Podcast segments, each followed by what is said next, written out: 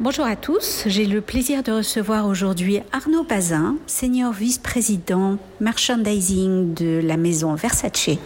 Alors parlons justement de, la reprise sur le marché du luxe euh, et euh, comment est-ce que le luxe doit rebondir face à, à cette euh, après-confinement, à ces phases de déconfinement. Avec une première question, comment est-ce que selon vous, on doit réinventer l'expérience shopping en point de vente et en e-commerce et, et finalement, quelles sont les grandes ambitions des marques de luxe autour du digital? Alors, bah, je dirais d'abord sur les sur les boutiques, sur nos, boutiques retail. Euh, déjà, il y a la nouvelle réalité qui se qui s'impose à nous. Donc tout ce qu'on appelle les gestes barrières, gel, masque.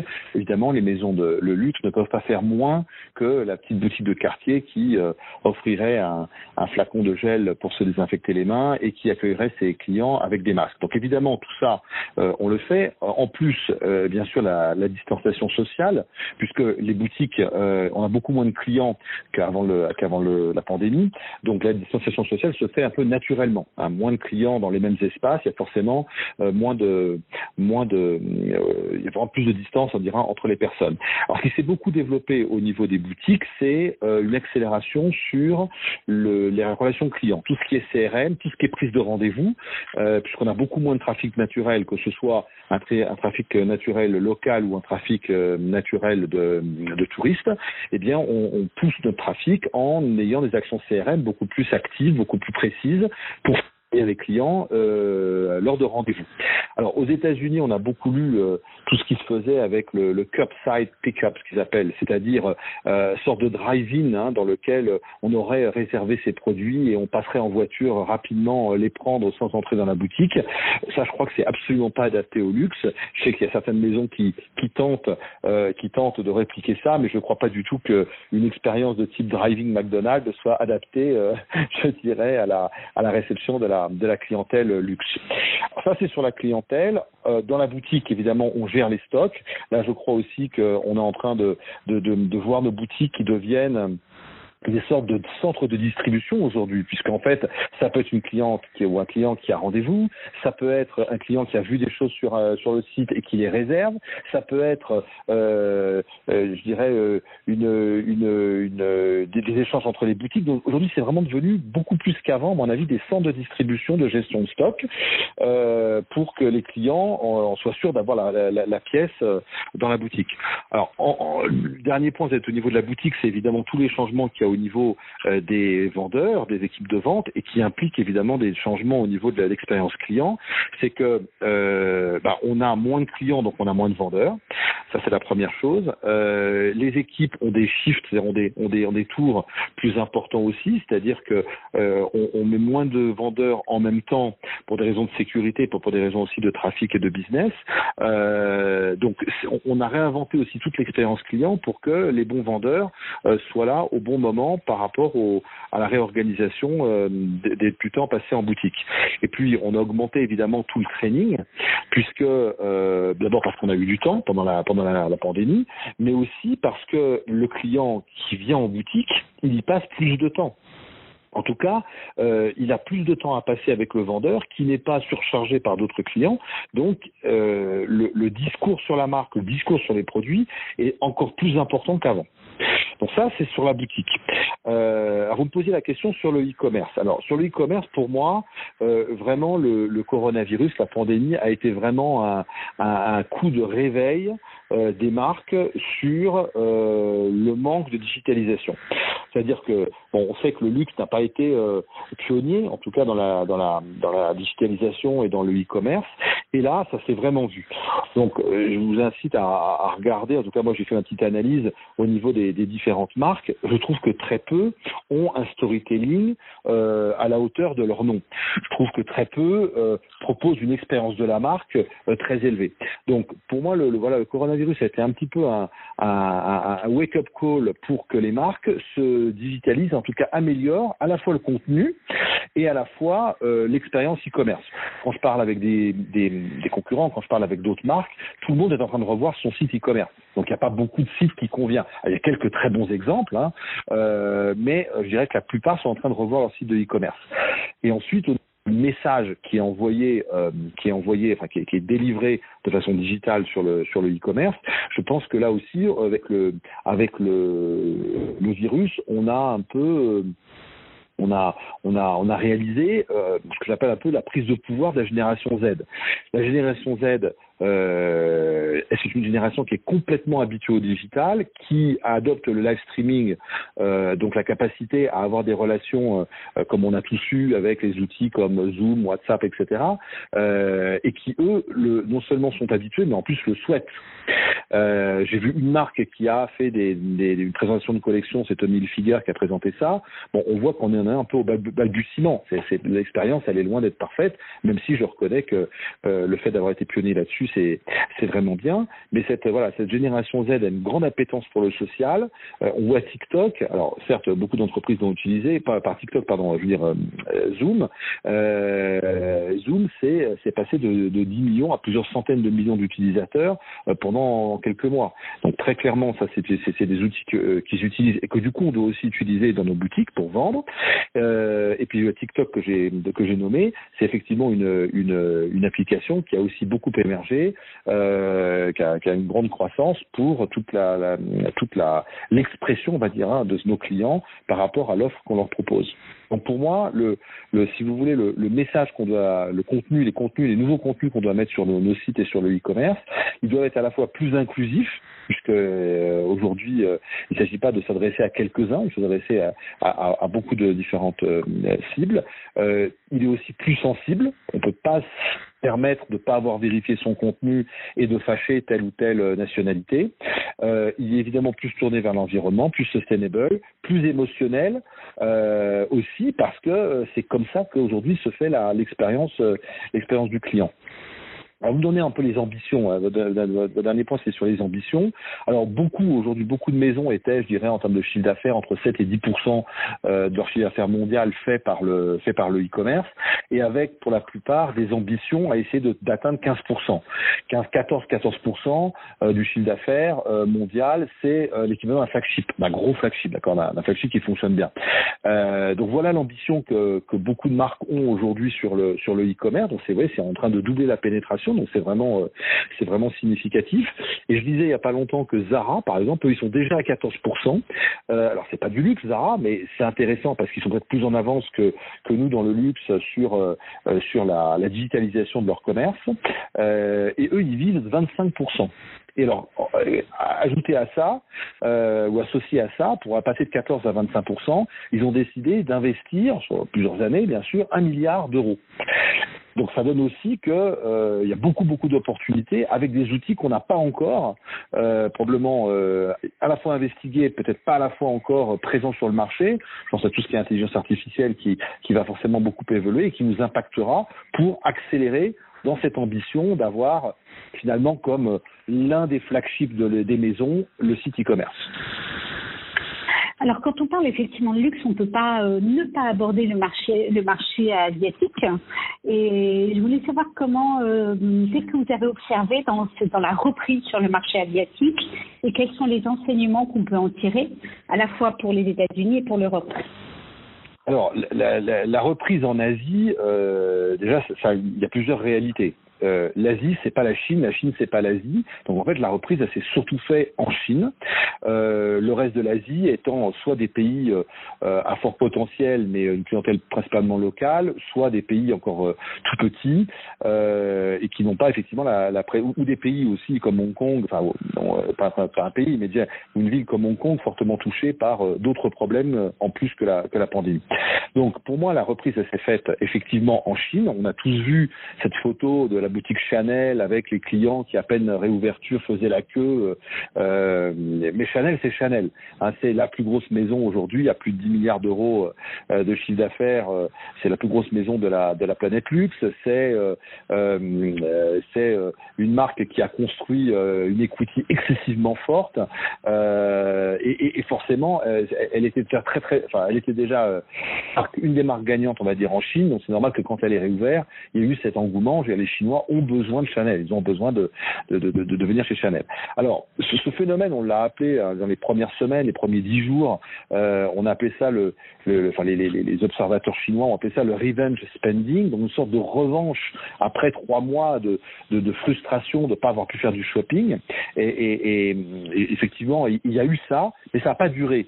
C'est-à-dire que, euh, alors après, ils ont changé le nom, ils ont appelé ça de revenge spending, ils ont appelé ça revenge saving, une sorte d'épargne, une sorte de revanche d'épargne. Moi, quand je parle avec euh, beaucoup de mes amis chinois, qui habitent à Shanghai ou qui habitent à Pékin, ben, ils me disent tous qu'ils sont en train d'épargner bien davantage qu'avant la pandémie. Donc oui, la Chine a repris, fortement au début parce qu'il y a eu un peu un effet, euh, d'annonce, euh, moins fort dans les semaines qu'on suivit, ça c'est la première chose. La deuxième chose, c'est que même en Chine, je pense que les budgets disponibles euh, à acheter du luxe sont plus faibles qu'avant la pandémie. Euh, ça, c'est sont plus faibles aujourd'hui en tout cas qu'avant la pandémie, euh, et que, euh, euh, je dirais même si les Chinois sont au rendez-vous, ils sont aussi plus, plus précautionneux dans ce qu'ils dans ce qu'ils achètent. Faut pas oublier que une grande partie de la clientèle asiatique et chinoise achetait quand ils étaient touristes, donc tout ce qu'on appelle le travel retail, et aujourd'hui, il n'y a, a plus de voyage et même s'ils reprennent, ils vont reprendre euh, étape par étape. Donc euh, aujourd'hui, euh, il y a toute une partie du business qu'on a perdu avec le travel retail. Alors il y a une partie qu'on récupère au niveau local, d'abord parce que bah, les clients ne peuvent pas acheter à l'extérieur, donc ils rachètent localement. C'est une partie de cette croissance, en tout cas qu'on voit depuis le mois de depuis début juin, et aussi parce qu'il y a un sentiment euh, de local qui est devenu important euh, pour les Chinois. Acheter local, c'est aussi euh, aider le pays. Donc, euh, ça a aussi aidé à, à, reprendre du business au niveau localement. Alors ensuite, ce que je disais pour Chanel et aussi pour les, les dix premières, euh, les dix plus grandes marques, les dix premières marques du, du luxe, c'est que les marques qui redémarrent fort, et il faut bien vous dire que le, le, panel de des marques que je suis, ça va de moins 30 pour celles qui ont très peu redémarré et donc avaient déjà des problèmes pré-coronavirus finalement, donc qui continuent à avoir les mêmes problèmes, jusqu'à des marques qui font euh, du triple digit, c'est-à-dire plus, plus de 100% de croissance par rapport à l'année dernière. Donc, euh, les marques qui sont en train de gagner en Chine et qui sont en train de redémarrer fortement en Asie, alors euh, c'est la Chine, quand je dis l'Asie, là où ça redémarre, c'est Chine, Corée, euh, Corée, du, Corée du Sud et en partie Taïwan, c'est les marques qui étaient déjà prêtes avant le virus. C'est-à-dire qui avaient des positionnements, des positions dans les meilleurs malls, euh, au rez-de-chaussée, là où il y a plus de trafic, qui une image de marque déjà très forte, qui un discours de marque et une différenciation déjà très forte. Donc ces marques-là, elles étaient prêtes à redémarrer. Celles qui n'étaient pas prêtes à redémarrer avant le Covid, il est évident qu'elles ne redémarrent pas aujourd'hui. Euh, forcément, il y a, un effet, je dirais, de euh, bien sûr d'aubaine par rapport euh, à la relocalisation du business. Il y a euh, évidemment une accélération par rapport aux marques qui étaient déjà fortes avant. Et puis, bah, la Chine et l'Asie d'une façon plus large, ils ont quand même un outil que nous on n'a pas en Europe parliez comment on se compare par rapport à l'Europe et, les États-Unis. Ils ont cet outil digital qui s'appelle WeChat. WeChat, c'est WhatsApp, avec Instagram, avec Amazon, avec Facebook et puis avec un outil de paiement du style PayPal, tout ça intégré au même euh, dans le même outil et qu'ils utilisent de cette façon-là, cette espèce d'équation que je viens de vous donner, euh, depuis quatre ans. Moi, j'ai été l'un des premiers à, à, vendre des sacs de luxe avec la maison Dior euh, sur euh, WeChat. C'était il y a quatre ans. Hein. C'était en 2016. Euh, et on avait on, avait fait ça via un, un mini programme sur WeChat. Donc ça, c'est aussi un élément qui fait que les marques, encore une fois, qui sont prêtes avec ça. Euh, et aujourd'hui, euh, WeChat est excessivement accessible. Ça veut pas dire que c'est gratuit. Hein, c'est moins d'être, c'est demande des, des, des, budgets, mais c'est facile à. En tout cas, c'est accessible. Il n'y a pas de barrière à l'entrée, si ce n'est économique, que de que de promouvoir et vendre directement sur WeChat. Donc ça, dans une population qui est effectivement plus euh, plus euh, digital euh, que la population euh, européenne ou américaine, ça marche excessivement excessivement fort. Pour eux, il n'y a pas de e-commerce, il y a un social commerce. Vous voyez cette, cette équation WeChat, c'est ça que ça veut dire. C'est que nous on achète en e-commerce, eux là-bas c'est du social commerce et ils achètent ils achètent ça via via ces réseaux-là. et puis aussi ils sont plus jeunes, ça fait partie aussi d'une d'une d'une adhérence plus forte en digitalisation en termes de clients que nous je disais quelque chose qui est intéressant. Euh, euh, l'équivalent de TikTok, puisqu'ils ont une, ils ont une application qui fait partie du même groupe, hein, qui s'appelle Douyin. Euh, donc Douyin, TikTok, c'est la même chose. 76% des utilisateurs de Douyin ont moins de 24 ans. vous imaginez un peu la pénétration que vous avez sur une clientèle plus riche que nous, plus jeune que nous et plus digitale que nous. Donc effectivement, euh, la reprise, elle se fait plus facilement en Asie. Et puis il y a aussi un effet. Alors, euh, je sais qu'en France, on a toujours une tendance à être un peu pessimiste, mais sur, une, sur un redémarrage rapide, euh, au dernier sondage, les Chinois étaient 77 pour, euh, non, 88 étaient 88 donc quasiment tout le monde, on va dire, était confiant sur une, un redémarrage rapide. Vous voyez, si on faisait le même, euh, le même sondage en France, on aurait probablement un chiffre tout à fait inversé. On aurait probablement 20 des, des, des, Européens ou des Français qui seraient prêts à faire un redémarrage, enfin, qui pensent à un redémarrage rapide. Donc ça, c'est comme des, des, des, des éléments sociaux, euh, des digitaux euh, de richesse aussi personnelle euh, euh, et, d'un pays d'une zone qui se portait vraiment très très bien. on, on, annonce aujourd'hui que la Chine pourrait dépasser les États-Unis en termes de retail, hein, donc en termes de marché retail. Donc c'est quand même autant d'éléments qui fait que bah, pourquoi ça a repris en Asie, pourquoi ça a repris en Chine plus particulièrement, et pourquoi ça a repris aussi aussi vite. donc pour moi, les, leçons, si vous voulez, les enseignements qu'on doit tirer, d'abord c'est euh, l'importance du storytelling et de la création de valeur. Puisque euh, euh, le, le, le, contenu, il est d'abord digital, on se doit de, de s'améliorer sur tous ces, sur tous ces éléments-là. Ce que je disais au début sur les sites e-commerce.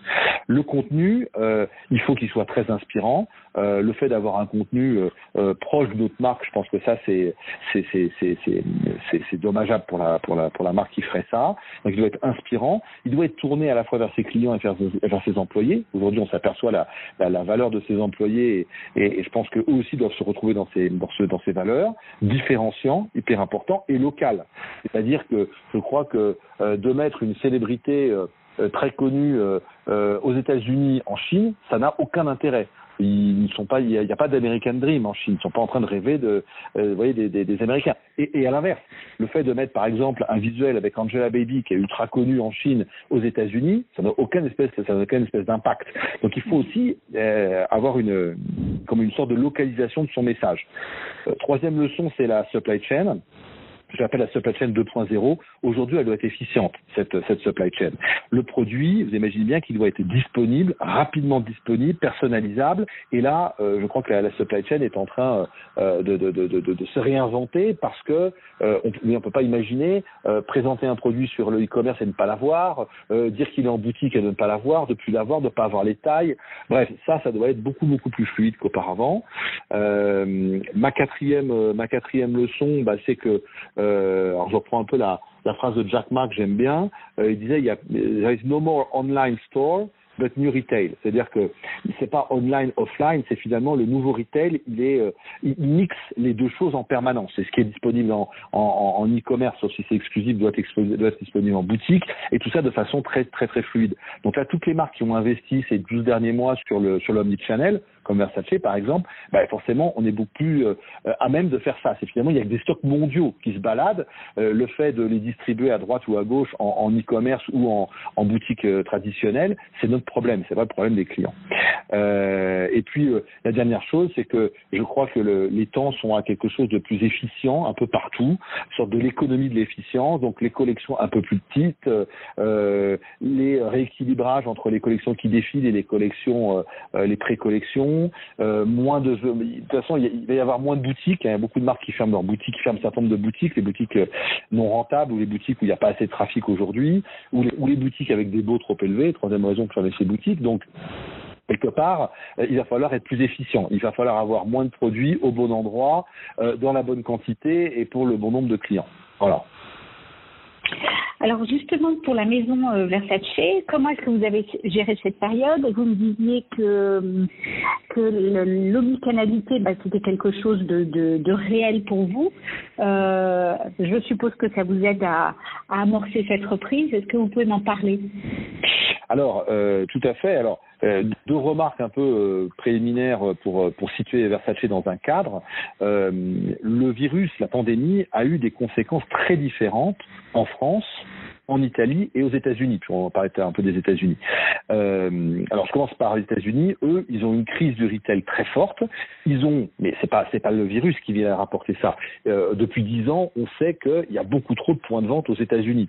Quand je me rendais, enfin quand je me rends dans un dans un shopping mall d'une taille euh, d'une taille convenable aux États-Unis où il y a à la fois un Saks, à la fois un Neiman Marcus et à la fois un Nordstrom qui vendent même en shopping shop les mêmes marques Imaginez que pour se différencier, c'est excessivement difficile. Alors oui, il peut faire un exclusif par-ci par-là, mais c'est quasiment impossible. Donc vous avez une boutique Shopping Shop Chanel dans les trois, une boutique euh, Saint-Laurent, euh, etc., euh, etc. Donc euh, cette crise qu'ils ont de la du, du, tuyau de sortie, c'est-à-dire de la distribution, euh, le, virus a accéléré ça et va faire tomber les marques, enfin provoque des problèmes importants sur les marques américaines parce qu'elles étaient évidemment surpénétrées dans la distribution américaine. Je pense à des gens comme comme Ralph Lauren, je, et, puis d'autres marques plus médium, Price, etc., qui ont de grosses difficultés parce qu'elles avaient beaucoup, beaucoup trop de points de vente. Euh, ça, c'est aux États-Unis.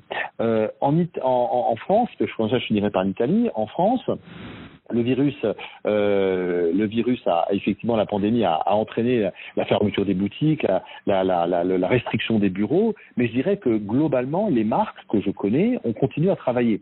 Les comités de direction ont continué à venir au bureau, les, les directions artistiques ont continué à penser à la prochaine collection, et c'est ces marques-là qui sont en train d'ailleurs d'annoncer aujourd'hui euh, qu'elles vont faire une croisière. Alors un peu décalé parce que le mois de mai c'était pas le c'était pas le, le, le, juste mois, mais ces marques-là, beaucoup de marques françaises, je pense à Céline, je pense à Saint-Laurent, je pense à Dior, sont en train d'annoncer euh, que bah, vont faire une croisière, qu'ils vont présenter de façon différente, plus digitale, etc.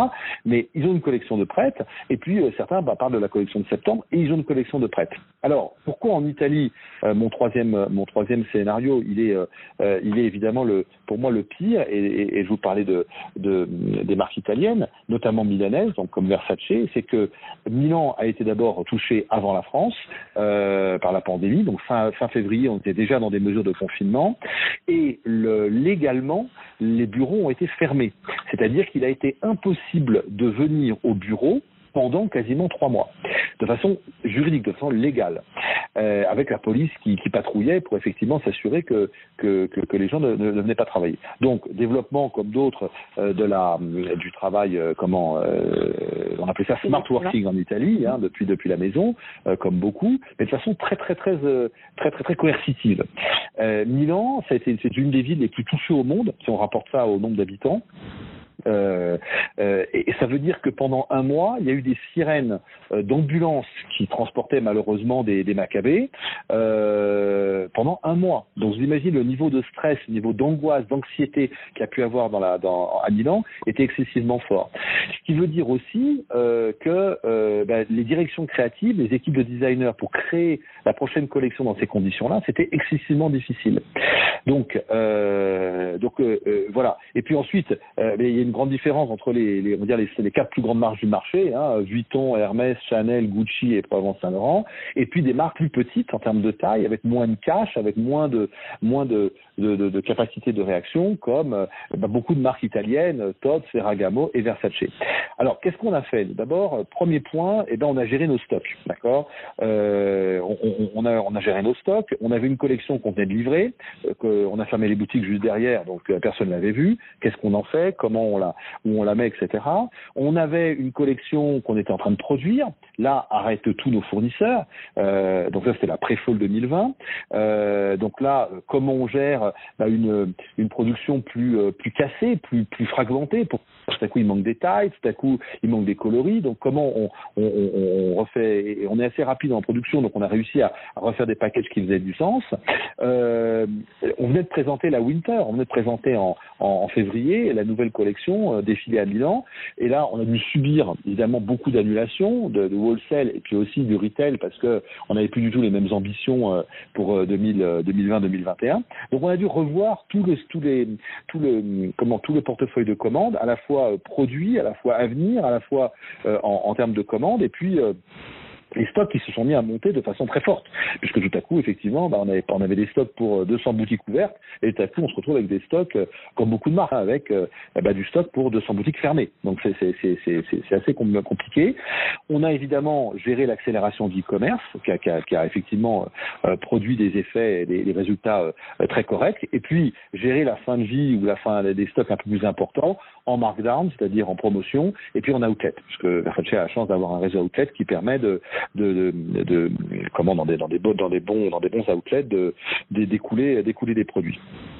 La deuxième chose, ça a été gérer le réseau les boutiques qu'on ferme, les boutiques qu'on réouvre, les boutiques qu'on ferme définitivement, euh, les boutiques qu'on n'ouvrira pas, qu'on avait prévu d'ouvrir, qu'on n'ouvrira pas, euh, et la renégociation des baux commerciaux. Hein, euh, je crois que toutes les marques, toutes les marques ont fait ça.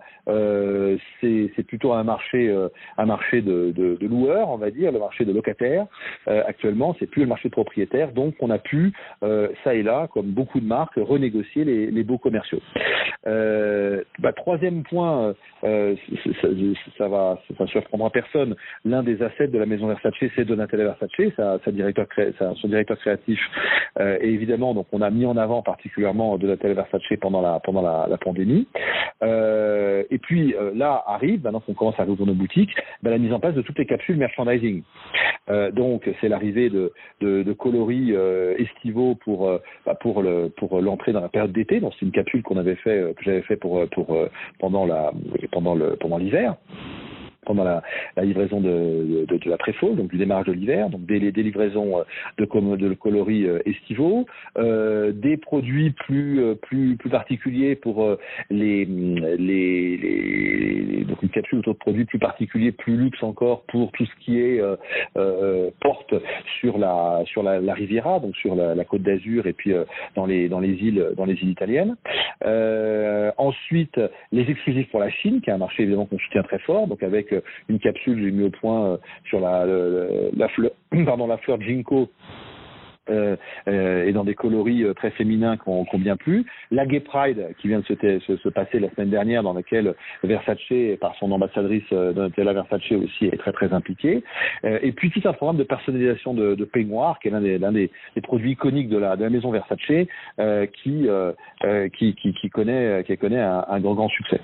Donc voilà à peu près tout ce qu'on a fait. Euh, avec évidemment un focus en Chine parce que c'est là où ça redémarre. Hein, retour à votre à votre première question. Euh, donc, euh, bah, les, les, meilleurs stocks sont probablement aujourd'hui en Chine euh, et on s'assure que l'assortiment présent là-bas est, est, tout à fait pertinent pour pour leur leur goût et le, le moment de l'année, quoi. Merci Arnaud pour cet échange. Merci à vous tous pour votre écoute. Je vous donne rendez-vous pour une prochaine interview. Demain les marques. N'hésitez pas bien entendu à vous inscrire sur notre newsletter mcfactory.fr et d'ici là, portez-vous bien. À bientôt.